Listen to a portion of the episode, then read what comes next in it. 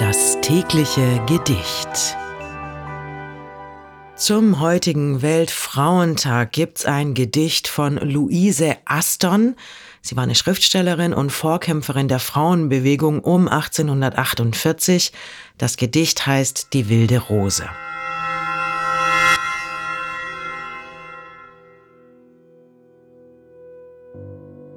Da droben auf einsamer Höhe die wilde Rose blüht, und wer sie von ferne gesehen, in heißer Sehnsucht erglüht.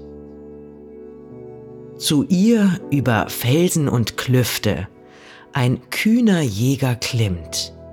Schon ist er in nächster Nähe, das Auge in Tränen ihm schwimmt.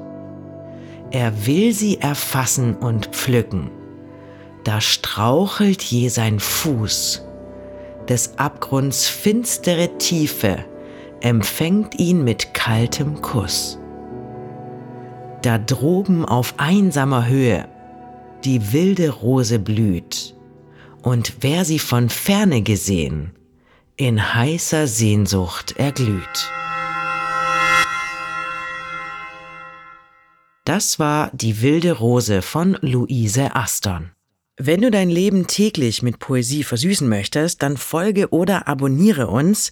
Das tägliche Gedicht ist eine Produktion von Bose Park Productions. Mein Name ist Mickey Sitch und ich sag bis morgen.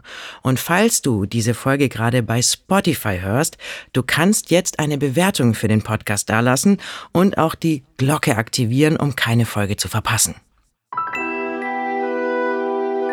Das tägliche Gedicht. Bose Park Original